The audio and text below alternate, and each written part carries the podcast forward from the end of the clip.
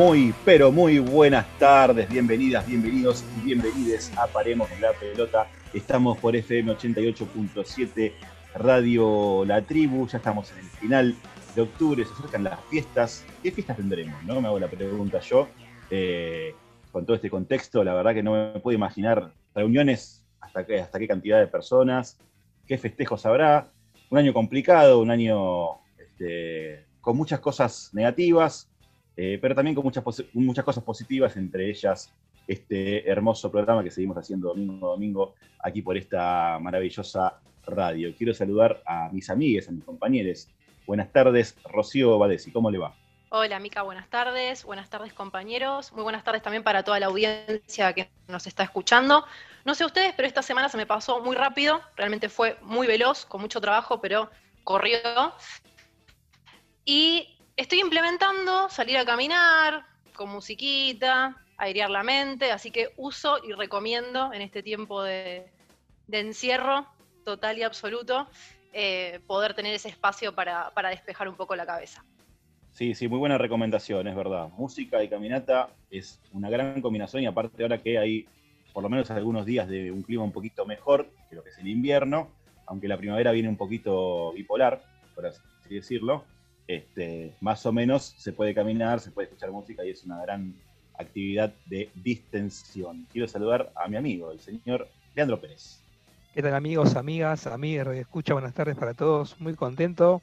Eh, una, sí, yo diría más que una semana que se pasó rápido, un año que pasó bastante rápido, sobre todo quienes estuvimos como nosotros eh, cinco encerrados prácticamente siete meses sin poder hacer nada, pero bueno, pese a todo, contento y destaco algo de que viene diciendo Rob con el tema de la actividad física, el nuevo anuncio del presidente de la nación, eh, extendiendo la cuarentena, vino de la mano con, se quiere una especie de eh, flexibilización con respecto de instituciones deportivas para que puedan abrir y puedan hacer deporte, así que esperemos que estos protocolos que se estén implementando apliquen para los clubes de los clubes de barrio, para que bueno puedan retomar sus actividades que están necesarias son eh, para que ellos se sostengan en el tiempo y también para que la comunidad eh, tenga una referencia, ¿no? Como son los clubes de barrio históricamente, por lo menos acá en Buenos Aires y en todo el país. Así que esperemos que estos protocolos nuevos que se vienen permitan que vuelan los clubes de barrios a, abrir sus puertas. Totalmente, Lean, nos este, adherimos al pliego, a la plegaria, para que los clubes de barrio puedan volver a, trabajar. Hay mucha gente implicada, a nivel obviamente integración social, a nivel deportivo, también a nivel laboral, por supuesto, porque es una fuente también de ingresos para, para mucha gente que hoy en día la está pasando muy, pero muy mal. Quiero saludar a mi amigo el picante, que está contento porque Vélez juega contra Peñarol en la Sudamericana, el señor Alexis Feisnauria.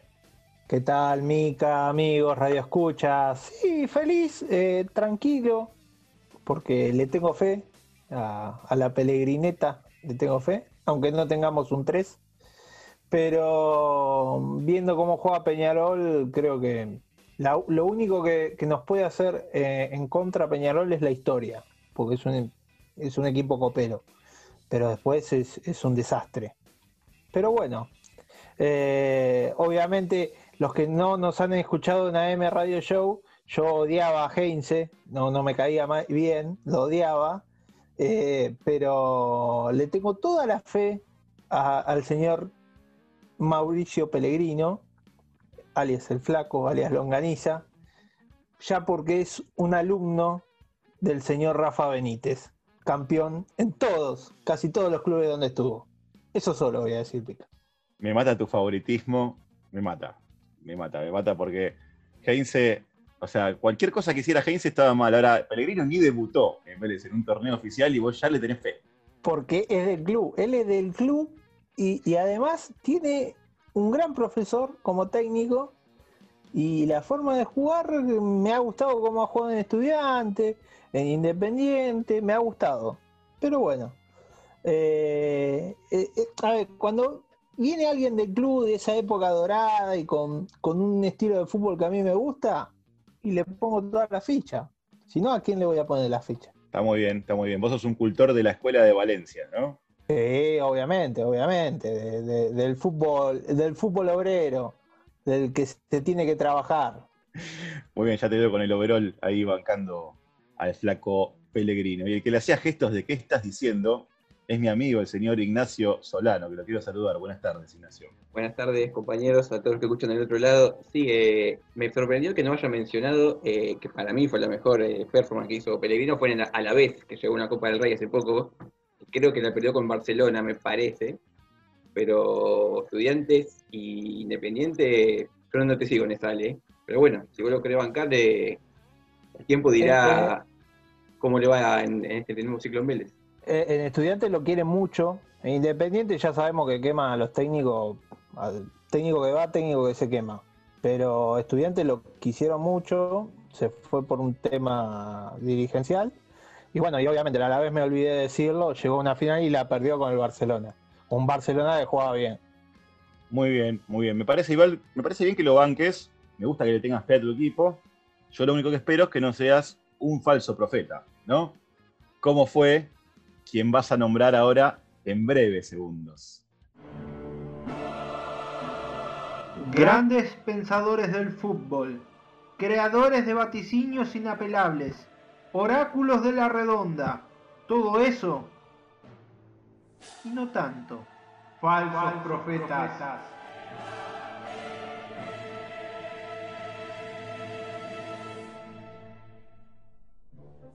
Bueno, Ale, ¿A quién tenemos hoy?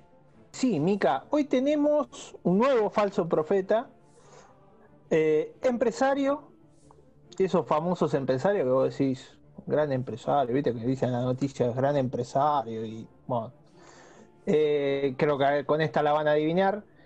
Se encargó de uno de gerenciar uno de los cinco grandes del fútbol argentino. Estamos hablando del señor Fernando Marín, amigo del expresidente Mauricio Macri. Vamos al contexto. Año 2016, recién asumido Macri, él había em, prometido que, se iba a quedar eh, fútbol para todos, pero que no iba a haber propaganda política que él decía. Y, y, se pensaba integrar a los otros canales privados para la transmisión del fútbol. Este aquí que uno de los cambios de Fútbol para Todos, de este programa Fútbol para Todos, eh, su coordinador general pasó a ser Fernando Marín y le preguntaban cuál iba a ser el futuro de, este programa.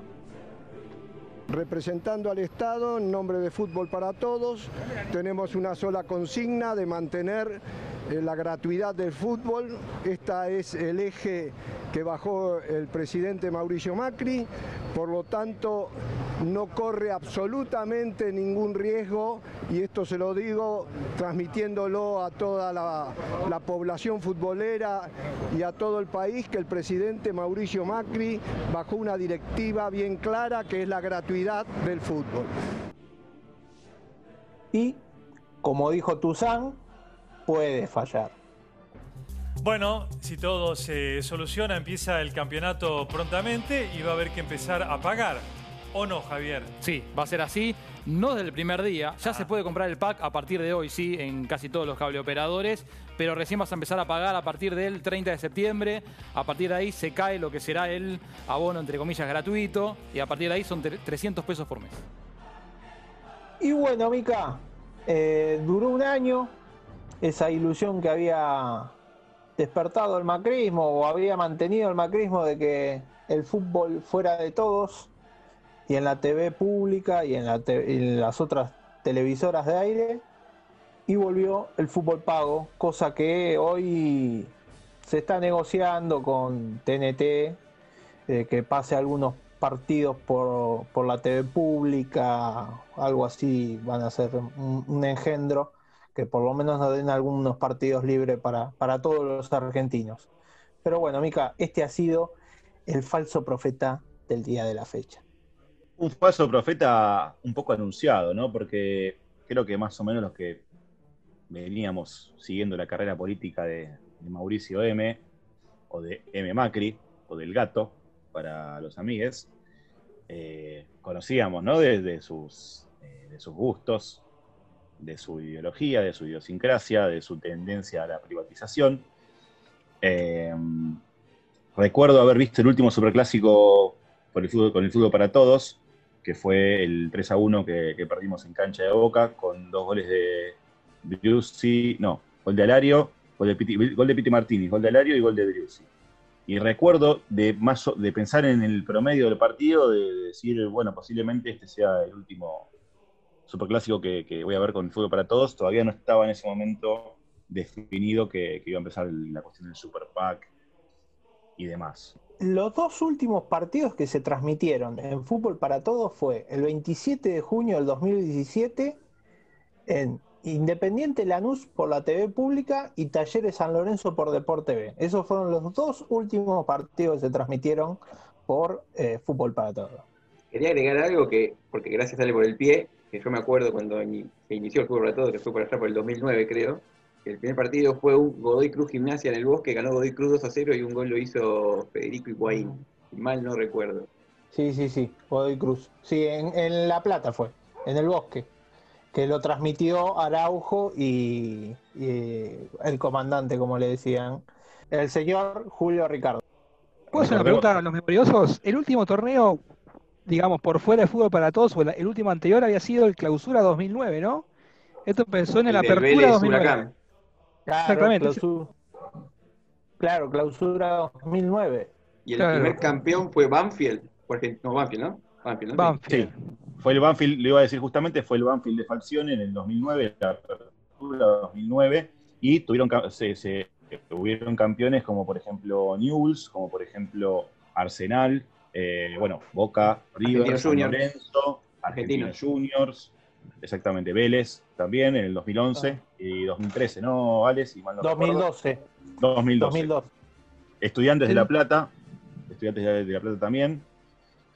Este, Les hago una pregunta, a mí, los millones sí. que, que Mauricio Macri se ahorró, no, digamos, dejando, liberando al azar los derechos del fútbol argentino, iban a ser usados para hacer cuántos jardines infantes y colegios? ¿Alguno recuerda la cantidad? ¿3.000 había dicho? 3000. 3000.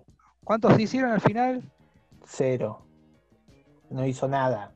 Y nos endeudó hasta las pelotas. Eh, imagínense. Sí, la verdad que, bueno, esto viene de la mano de lo que veníamos diciendo la semana pasada. Eh, lo de Mauricio Macri no fue azaroso, fue totalmente una trayectoria bien definida para sacarle a- al pueblo el deporte que más le gusta y más ama, que es el fútbol. Así que, bueno, esa era mi, esa era mi pregunta retórica. Yo quería agregar algo que no solo fue un programa Fútbol para Todos, sino que estaba englobado, que no solo transmitía partidos de primera división y también de la B Nacional, sino que era Deportes para Todos, que también llevaba, eh, llegó a la, a la pantalla de televisión pública como competencia como boxeo, eh, bueno, las principales, las principales algunas eh, participaciones de los argentinos en ju- Juegos Olímpicos, Mundiales, mismo cuando un equipo argentino llegaba a una instancia decisiva, en un torneo internacional se pasaba, es un artículo que está vigente en la ley de medios desguazada, por Mauricio Macri, pero hasta fueron hasta medio ineptos en eso y no eh, sacaron ese artículo que está vigente, pero bueno, lamentablemente en su presidencia no se, no se llevó a cabo ese, ese artículo. Pues son acontecimientos, eh, Índole nacional, de, Exactamente. de interés nacional. Es, son de interés nacional. Sí. Y digamos que esto viene de la mano de un imaginario colectivo que el pobre tiene que tener lo básico nada más, ¿no? Digo, eh, comer arroz y fideos, gracias, laburar más de ocho horas y esa es como eh, su vida eh, chata. Y creo que la gestión de Macri entiende el fútbol para todos como un lujo para gente que no se lo merece. Entonces era un poco ilusorio, ¿no? Que nos trajeran el, fútbol para todos de vueltas o los deportes para todos otra vez. Porque, bueno, eh, te ubican en un lugar donde vos no sos merecedor, ¿no? De ese privilegio para ellos. Y creo que, que no entienden, o sí lo entienden, pero no les importa eh, lo que es el fútbol o el deporte para el argentino y ese placer de poder ver a tu equipo sin tener que estar abonando de más eh, precios a veces descabellados. Mira, te comento algo y ya la corto. Eh, quien sería mi abuela política vive en un pueblo que se llama General Pinedo. Está a cuatro horas de Roque Sáenz Peña, que es la ciudad más grande que tiene esto es provincia de Chaco. Se llama Nieves, aquí le mando un beso muy grande. Nieves, fanática del fútbol, Nieves mira todo el día partido de fútbol, Radio de Deporte tiene 95 años. Ella cuando tuvo Fútbol para Todos era eh, que manden fotos viendo a la abuela mirar fútbol todo el día. A ella le hacía feliz ver el fútbol para todos. Macri vino y se lo sacó a una abuela del interior de Chaco, de 95 años. Eso es lo que hizo Macri. Uno de los pocos que divertimentos o esparcimiento puede tener una persona eh, que vive en Chaco o, que capaz que no tiene los ingresos para, asistir a muchos espectáculos o, tampoco eh, por la ubicación geográfica eh, le puede llegar el fútbol a, una persona que, esté en esas condiciones es algo hermoso, podría decirse. Y, esto se lo quitó Mauricio Macri, que, vino a hacer eso, principalmente el fútbol vino a hacer eso y, quería avanzar con la sociedad anónima deportiva. Y quería aclarar, dentro del programa Fútbol para Todos, eh, que era Deportes para Todos, eh, todavía queda eh, Automovilismo para Todos, que sigue transmitiendo Turismo Carretera, que el grupo Clarín creó una división de autos aparte, que es el Super TC 2000, que eh, para que ellos consigan la exclusividad crearon esa, esa movida, e, esa categoría de carrera. Pues boxeo se siguió transmitiendo, Juegos Olímpicos de Macrismo se siguió transmitiendo, pero se le dio eh, mucho énfasis a, a Teis Sport. Uno notaba que las transmisiones de Teis Sport eran más completas que las de televisión pública. Televisión pública pasaba muchas cosas en diferido, te dice por era en, era en directo, te dice por Grupo Clarín.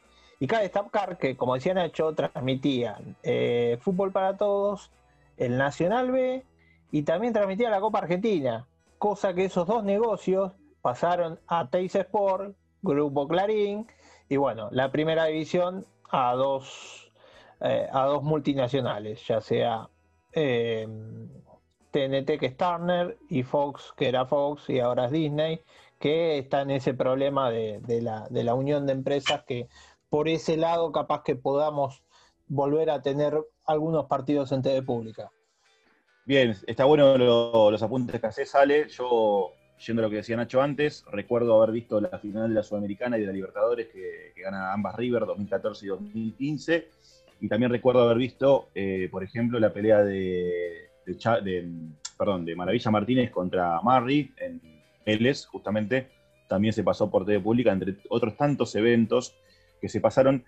Y me voy a quedar con lo que dijo Lean, porque es un ejemplo clarísimo, entre tantos, de cómo el deporte en general eh, es un divertimento y un entretenimiento para la gente y le alegra la vida, le mejora la vida, porque uno dice, bueno, es deporte. Sí, está bien, es deporte, pero para una persona que vive muy lejos, de repente poder ver eh, una actividad deportiva que sea este, adepta a, ese tipo de espectáculos o, de actividades, que lo pueda ver sin pagar aparte, eh, es algo trascendental. Y nada más hay que tener un poquito de empatía, un poquito de empatía. ¿eh? No hay que ser la persona más empática del mundo para darse cuenta de que eso quizás mejora la calidad de vida enormemente. vuelvo a repetir, para mí este falso profeta es un falso profeta porque claramente no se dio lo que decía, pero eh, bastante previsible y la verdad que me parece que Marín no estaba para nada confundido cuando lo dijo y fue muy adrede. Confundiste tus pies con tus manos, tantos siglos de estar agachado.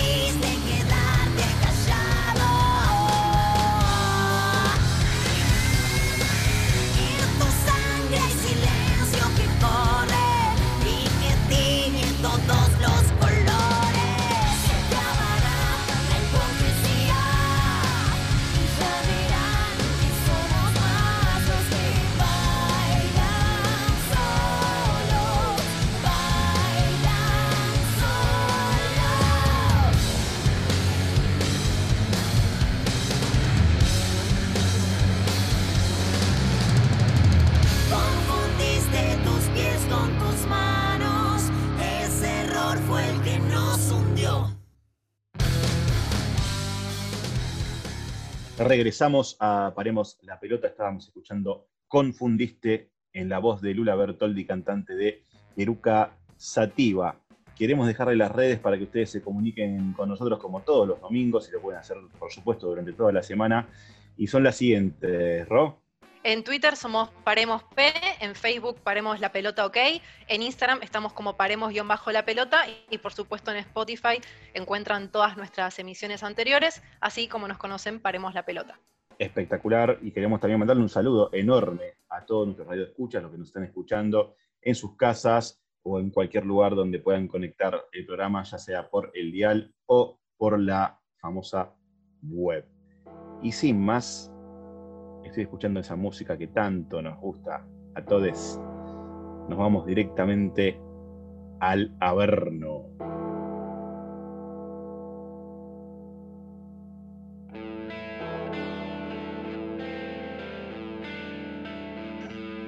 Señoras y señores, bienvenidas, bienvenidos y bienvenides a FM 88.7 Radio La Tribu Bienvenidas, bienvenidos y bienvenides. Aparemos la pelota. Sean muy bienvenidas, muy bienvenidos, muy pero muy bienvenides a Rebeldes con Causa.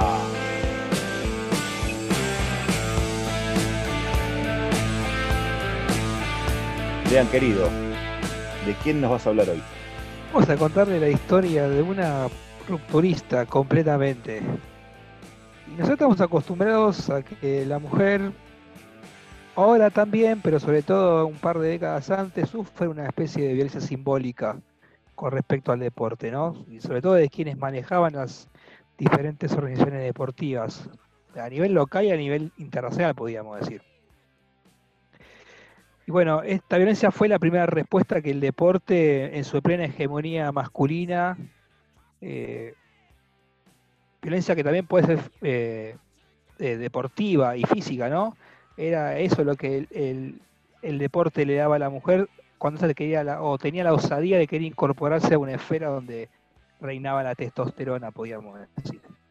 Pero bueno, pese a esto existió la tenacidad de algunas protagonistas que no se dejaron doblegar ante los golpes y decidieron emprender un camino de lucha que a posteriori le abrió las puertas a todas aquellas que vinieron después.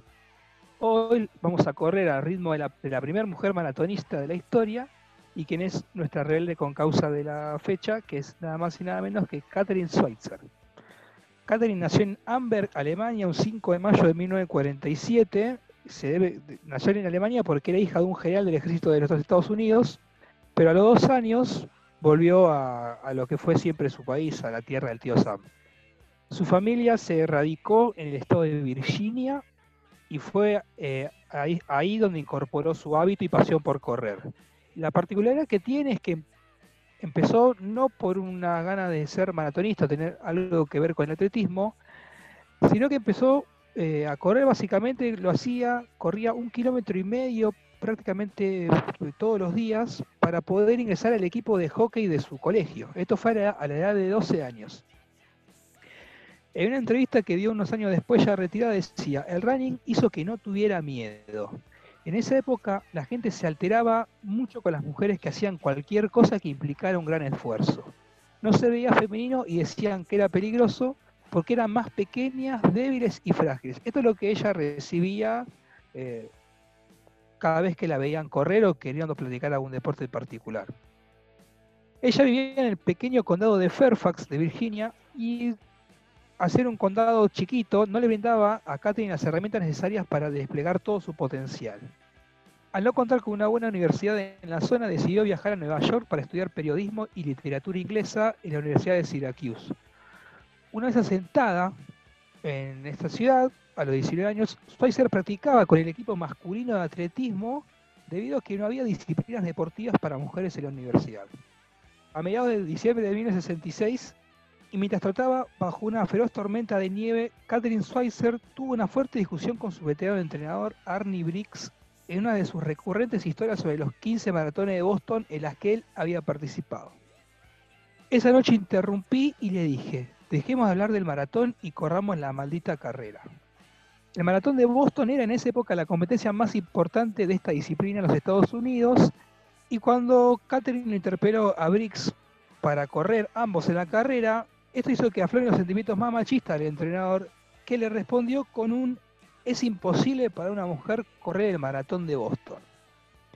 Considerado un reducto exclusivo de hombres, ya que se asumía que las mujeres eran físicamente incapaces de atravesar una distancia de 42 kilómetros, la furia de Schweitzer ante este comentario se contuvo cuando su entrenador le propuso un trato.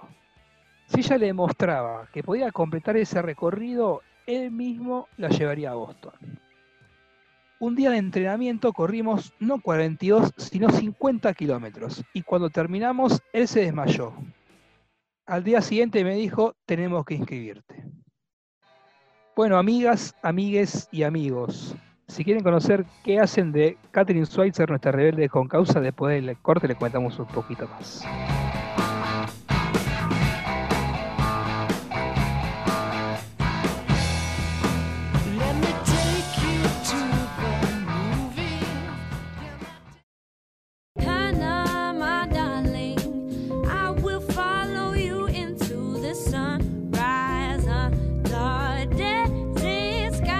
Regresamos a Paremos la Pelota. Quiero que me digas, Lean, ¿qué es lo que hace de Catherine nuestra rebelde con causa?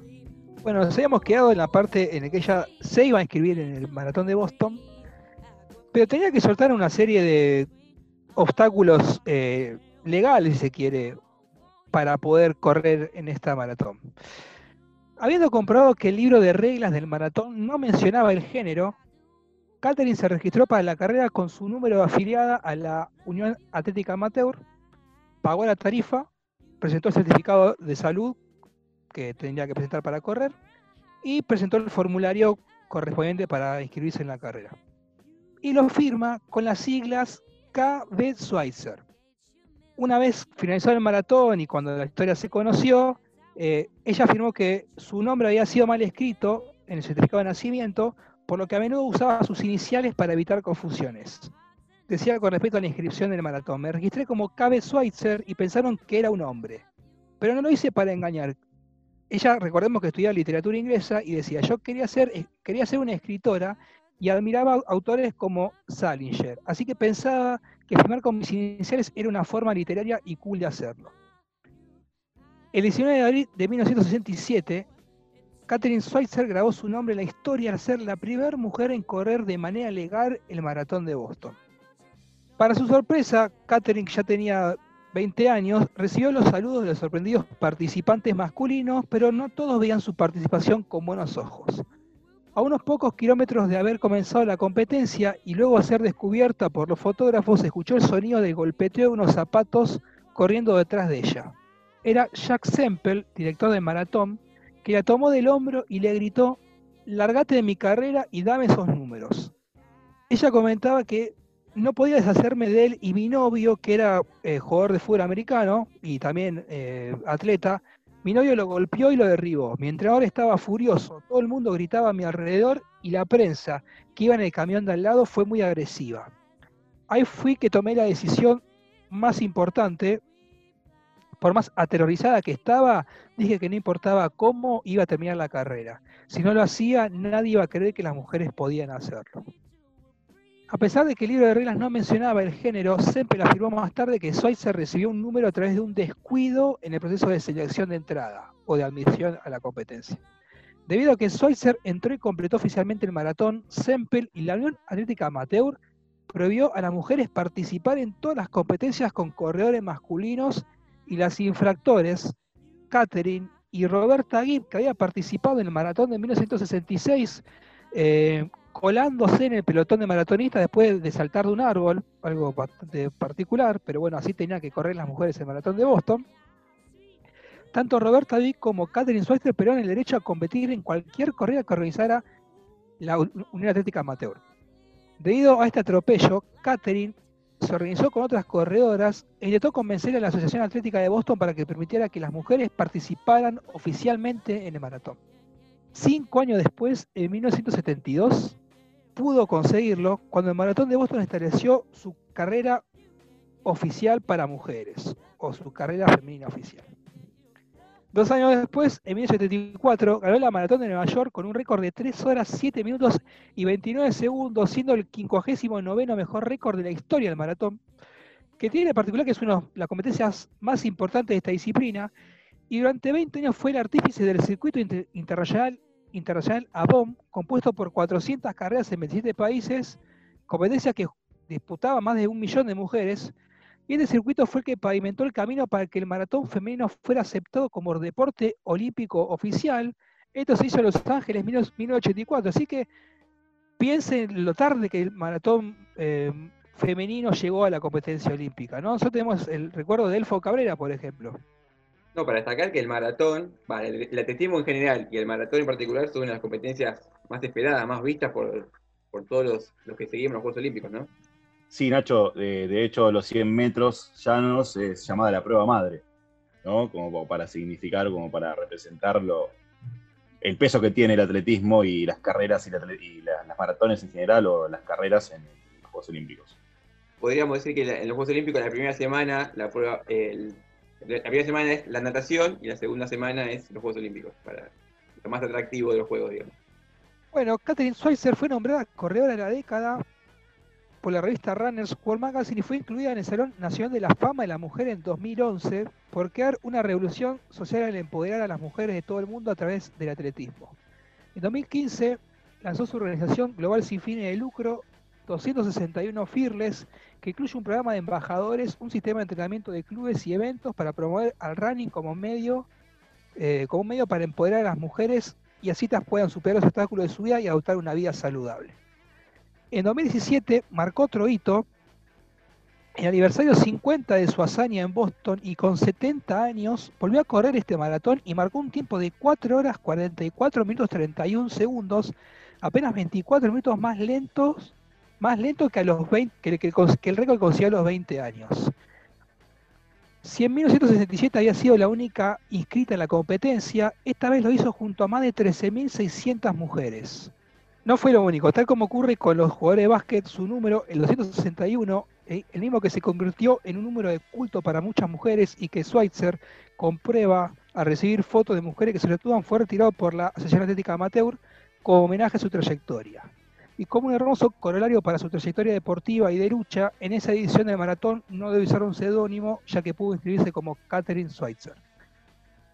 Bueno, amigues, esta fue la historia de la primera mujer maratonista de la historia. Una historia bastante reciente, pese a lo que se puede creer, es una asociada al maratonismo con una de las competencias más antiguas de los deportes olímpicos. Espero que espero que les haya gustado y que nada, y que sirva como para demostrar que el deporte femenino no es una, un invento de la posmodernidad, como quieren decir muchos, sino que hay muchas mujeres luchando hace décadas para que, o para recuperar el poder y el espacio que se merece. Hermosa historia, Lean, muy representativa, muy significativa. Estaba haciendo un poco de cuentas. eh, los primeros Juegos Olímpicos de la era moderna se jugaron en, o se, o se dieron lugar, se desarrollaron, mejor dicho, en Atenas en 1896. O sea que pasaron 88 años, es decir, 22 Juegos Olímpicos, hasta que la maratón femenina fue incluida eh, en la máxima cita deportiva mundial, ¿no? Como para que la gente tome conciencia de lo que tardó esta especialidad para la mujer en eh, llegar a la elite. Algo que hoy en día uno ve en los Juegos Olímpicos y parece que, que existió de toda la vida. 88 años, 22 Juegos Olímpicos hasta que la maratón femenina fue incluida como prueba precisamente olímpica. Voy a hacer dos conclusiones parciales. En primer lugar, la importancia de este revisionismo histórico, mirar para atrás y ver todas las mujeres que fueron abriendo camino. Esto va a servir mucho para poder construir un feminismo más fuerte también, ver a nuestras referentes. Muchas personas hicieron muchas cosas en el pasado que no conocemos y creo que, está buenísimo esto de poder eh, mirar para atrás y, y tomarlas como, como eso, como, como referentes, como personas que nos abren eh, las puertas y me parece que está bueno para seguir creciendo por ese lado y traerlo obviamente al presente. Y por otro lado, también sirve para desterrar estos mitos de que los deportistas, las deportistas, eh, son personas poco cultas, no letradas, eh, también dichos así entre comillas, cabeza de termo. Eh, digo, Catherine era una persona que, que quería estudiar periodismo, que estaba también estudiando literatura, sacarlos un poco de ese lugar de el ignorante. Creo que está buenísimo para también derribar eso. Quería acotar algo en base a las mujeres y el deporte, o el rol de la mujer en el deporte. Hay una serie en Netflix, creo que está todavía, que se llama Losers, que tiene varias historias destacadas sobre las participaciones destacadas de las mujeres, que creo que es una, una serie en particular, en general y en particular las historias de las mujeres están muy bien narradas, es un documental narrado en primera persona, así que esa es mi recomendación de la semana, si se quiere. Me quedo también hablando de lo que dijiste de Catherine y la otra corredora que se me fue el nombre, que tenían que tirarse de un árbol a mitad de la Roberta competencia. Gibbs. Roberta Gibbs. Roberta Gibbs, exactamente. Te- tuvieron que tirarse de un árbol en la competencia como para empezar a correr, como para participar de, de la maratón, ¿verdad? Roberta Gibbs, sí, Roberta Gibbs eh, no se pudo inscribir, no encontró ese hueco legal que sí encontró Catherine, entonces para correr tuvo que tirarse de un árbol y sumarse al pelotón de hombres. Llegó y cuando llega a la meta se dan cuenta que es mujer, entonces invalida en la competencia, porque ya no, dice porque ya no salió del de punto de partida. Catherine encontró ese hueco legal al inscribirse con las iniciales y pudo correr. Pese a esto, las dos las vetaron bastante tiempo para que puedan correr. Sí, sí, apar- aparte lo increíble es que lo hizo de alguna forma sabiendo que le iban a vetar, ¿no? Lo hizo para competir, ni siquiera para triunfar o para intentar ganar la maratón, lo hizo para poder, digamos, desarrollar su actividad deportiva. Y después también me quedo con un dato histórico que dijiste, que nació en Alemania en el 47, o sea que era hija de un soldado que participó, digamos, ¿no? de, de la Segunda Guerra Mundial, de la derrota eh, frente al nazismo. Así es correcto, es correcto, Mica, 1947 nació. espectacular. Así que tenemos historia, tenemos deporte y tenemos lucha, por sobre todas las cosas, que es lo que queremos subrayar siempre, sobre todo cuando hablamos del deporte femenino que está en franco crecimiento, pero por supuesto siempre, siempre va a faltar algo, por lo menos hasta dentro de un tiempo. Y desde acá, desde Paremos la Pelota, vamos a apoyar siempre, pero siempre el crecimiento de esta rama femenina, ya sea cual sea el deporte, sea olímpico, amateur, profesional, para que las chicas puedan estar en el lugar que siempre ocupan los chicos.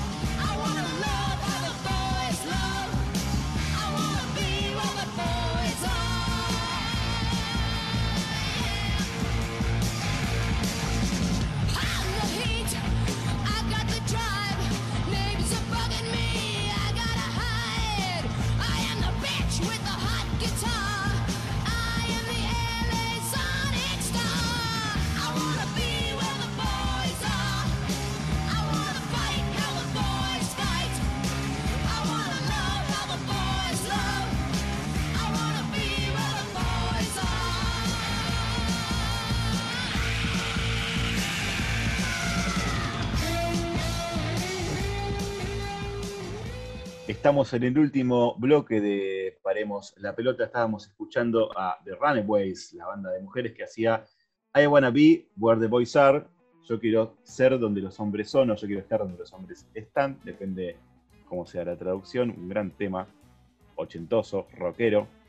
Y antes que nada le queremos volver a dejar nuevamente las redes sociales para que ustedes nos critiquen entre otras cosas los temas. Si quieren que pongamos otro tema musical, pueden- puede ser un tema a la carta, puede ser un- una, una, este, una temática en particular a la carta, por ejemplo, ya sea por las letras de los temas, por la música, por la banda, lo que ustedes quieran, más allá de los temas que tratamos acá en Paremos la Pelota. Las redes son las siguientes, Nacho. Sí, somos Paremos P en Twitter, Paremos la Pelota OK en Facebook, Paremos guion bajo la pelota en Instagram y también nos escuchan en nuestro podcast en Spotify como Paremos la Pelota. Excelente. Y bueno, como todos los domingos, toda la actualidad, toda la información, toda la vanguardia la tiene Rocío Badesi. Y arrancamos con fútbol, porque vuelve el público a las competencias de la UEFA. Poco a poco el fútbol comienza a retomar su rutina habitual, campeonatos locales, internacionales y ahora el regreso del público a los estadios. La UEFA comunicó que el regreso de los hinchas fue aprobado para las copas europeas siempre que las autoridades de los distintos países lo permitan y los clubes cumplan con los requisitos que piden las autoridades del fútbol europeo. Esta aprobación llegó después de haber realizado una prueba en Budapest con la Supercopa. El Comité Ejecutivo de la UEFA aprobó el regreso del público limitado a un 30% de la capacidad total de cada estadio y únicamente pudieron ingresar los hinchas locales. Además, elaboraron un documento con los requisitos mínimos para poder ingresar. Y algunos de esos requisitos son los siguientes. Solo se venderán entradas asignadas personalmente, no podrá haber espectadores de pie, tienen que estar todos en sus respectivos asientos, van a tomar la temperatura los hinchas en la entrada y quienes superen la temperatura pautada no van a poder ingresar. Antes, durante y después del partido se limpiarán y desinfectarán las zonas de público y otras áreas de uso común y van a disponer de sistemas de comunicación con espectadores para que cumplan con las medidas de prevención y de gestión de filas ante ascensores, escaleras, puertas, instalaciones sanitarias o puestos de bebida y comida para justamente minimizar los riesgos con la señalización específica. Y me voy a Brasil porque el Santos le rescindió a Robinho por la presión de los sponsors. Robinho había sido anunciado en el Santos, regresaba al club con el que explotó como estrella a sus 17 años, pero ya quedó formalmente desvinculado luego de un anuncio que hizo el club. ¿Por qué? Porque el jugador tiene una condena a nueve años de prisión por una violación ocurrida en Italia en el año 2013 cuando jugaba en el Milan. El Santos lo había contratado a sabiendas de esta situación, quiero aclararlo, pero este viernes la cadena Globo difundió audios de la causa judicial y los sponsors del club amenazaron con retirar sus auspicios si el ex Real Madrid continuaba en la entidad. Algunas de las frases del jugador en diálogo con un amigo y difundidas por, por el grupo Globo fueron, me río porque no me importa, la mujer estaba completamente borracha, ni siquiera sabe lo que pasó. También dijo, la policía no puede decir nada, yo voy a decir que estuve con vos y luego me fui a mi casa. El episodio de violencia fue contra una mujer albanesa que había ido a festejar su cumpleaños número 23 a un bar de Milán que pasaba música brasileña.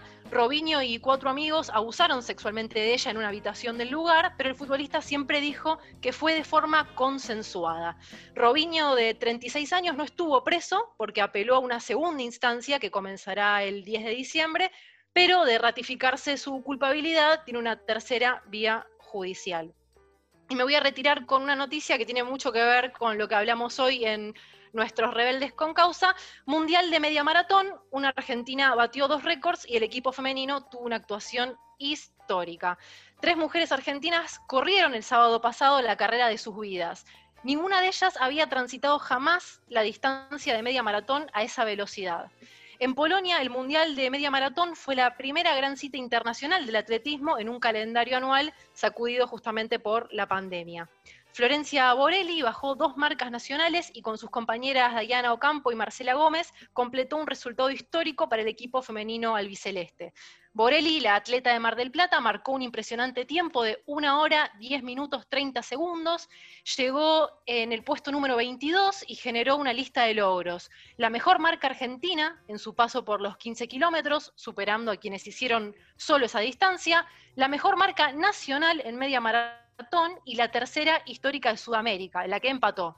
Ocampo paró el reloj en una hora 11 minutos 50 segundos, la mejor marca de su vida. Eso habría sido récord argentino absoluto, pero delante de ella llegó Florencia Borelli. Poco después de las deportistas terminó Marcela Gómez, dueña del récord argentino femenino de maratón, hizo la carrera en una hora 14 minutos 18 segundos y logró también el mejor registro de su vida en esa distancia. La bandera argentina figuró en el tablero final en las posiciones 22, 45 y 72, pero ellas fueron primeras, tercera y quinta entre las sudamericanas y lograron el puesto número 13 a nivel mundial, solo detrás de México, entre las representantes de América. Así que un histórico momento para las deportistas femeninas. Vamos las pibas entonces, ¿eh? La verdad que me encanta la performance, aparte en un deporte quizás no tan visto, no tan consumido, pero que no quita, por supuesto, trascendencia. Me quiero quedar también un poquito con el tema de Robinho, Eh, yo no sé qué le pasa a los clubes brasileños, se, se desdicen, se contradicen. Digo, ¿no? Porque vos dijiste, por ejemplo, que el Santos lo contrató sabiendo, el caso de Robinho con la mujer de Vanessa, pero de repente ahora, después de la presión, le rescinde contrato. Lo mismo pasa con el Atlético Mineiro, por ejemplo, que en su momento eh, quiso comprar a Sebastián Villa, recordemos el jugador que tiene causas por eh, agresiones físicas, verbales y psicológicas contra su expareja Daniela Cortés, quiso comprar a Villa, como decía, después el presidente salió a hablar diciendo que no lo iban a comprar porque la institución tenía que tener gente idónea que vaya más allá del deporte, bla, bla, bla.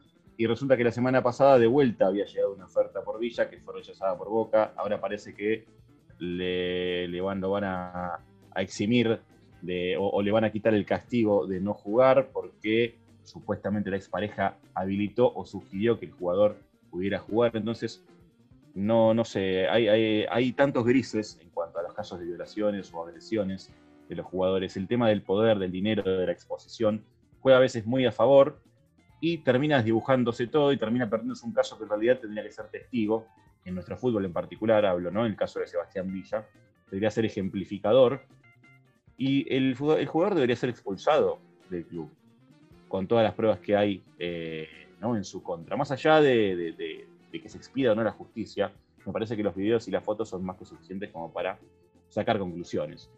Quería acotar algo a colación de lo que dijiste vos, Mica, que el pasado viernes creo que hay unas declaraciones un poco lamentables de el Chelo Delgado diciendo, como justificando que la situación de Villa eh, fue una situación desagradable que lamentablemente a todos, a todos los hombres nos pasó eh, a lo largo de nuestra vida, como justificando eh, el accionar de Sebastián Villa para con, para con su pareja. Eh, esto se soluciona como lo hicieron San Lorenzo y Vélez, poniendo un protocolo. En- cuando se pone un protocolo, ya el jugador tiene que aceptarlo a la hora de firmar y, y San se acabó. En la primera que hacen, eh, se los, se los baja de, de, del- de lo que es eh, eh, jugar profesionalmente.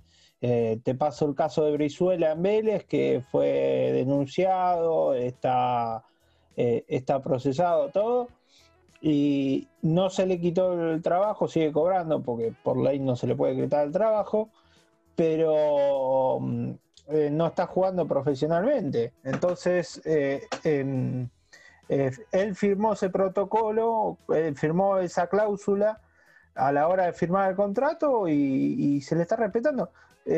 Todos estos grises se generan porque no hay, no hay un protocolo definido, no, no hay una, no hay nada firmado, entonces está todo en el aire.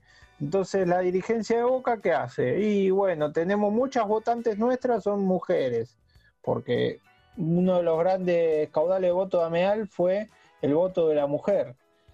Y, y por el otro lado, desde eh, eh, los medios hegemónicos apuran para que juegue Villa, no sabemos por qué, por los intereses, por esa actitud machista que tienen muchos de los periodistas que hay en, el mainstream del periodismo deportivo, pero se generan esos grises y esas presiones que generan esta situación que va a quedar ni fu ni fa. Si, si sigue así, va a quedar ni fu ni fa.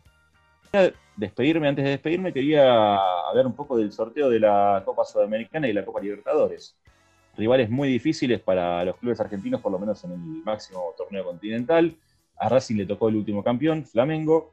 A Boca le tocó Inter de Porto Alegre, que como segundo y como equipo brasilero es muy complicado. Quizás River la tiene un poquito más sencilla con Atlético Paranaense, aunque no deja de ser un equipo brasilero y reviste cierta complejidad, ¿no? No sé qué opinan ustedes.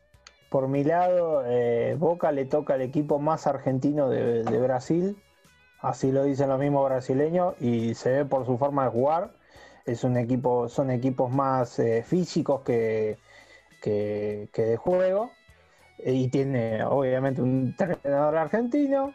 Y eh, River la tiene un poquito más fácil porque de Paranaense se le fue mucho, muchos jugadores, tiene jugadores grandes como Lucho González, que entra cada tanto. Y, mm, y después eh, Racing la tiene, la, va a bailar con la más difícil, que, que es Flamengo. Así que, así que bueno, y en la, y en la Sudamericana, bueno, tengo que hablar por Vélez.